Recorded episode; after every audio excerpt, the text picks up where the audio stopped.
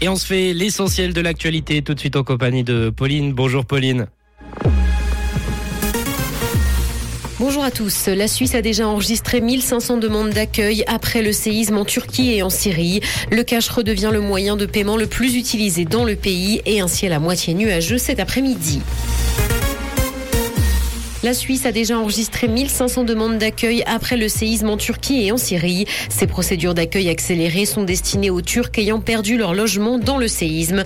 Elles sont d'ailleurs soumises à des critères bien précis. Les personnes qui en font la demande doivent avoir de la famille proche en Suisse qui doit détenir à minima un titre de séjour. Ignacio Cassis, le chef de la DFAE, a indiqué avoir déjà répondu favorablement à certaines demandes. Le cash redevient le moyen de paiement le plus utilisé en Suisse. Environ un paiement sur trois est réalisé en espèces dans le pays selon une enquête. Elle révèle par ailleurs que les personnes ayant les plus bas revenus ont davantage tendance à payer en cash que les autres. Les jeunes et les plus de 60 ans ont également davantage tendance à payer en liquide. La carte de crédit reste utilisée pour les grosses sommes.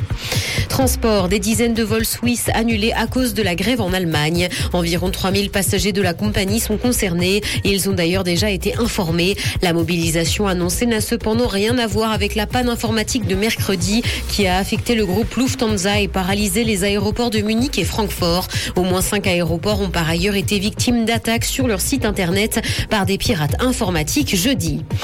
Dans l'actualité internationale, malgré les tensions avec la Serbie, le Kosovo fête aujourd'hui les 15 ans de son indépendance. Depuis plusieurs mois, la situation est redevenue tendue dans certaines zones du pays. Ce dernier s'inquiète d'ailleurs pour son avenir, d'autant que les jeunes sont partis en masse. Et ce à cause du manque de perspectives, mais aussi de la crise permanente dont souffre le Kosovo. WhatsApp teste une nouvelle fonctionnalité pour les personnes qui ne supportent pas les messages vocaux. Cette nouvelle fonction doit permettre de les transformer en texto classiques.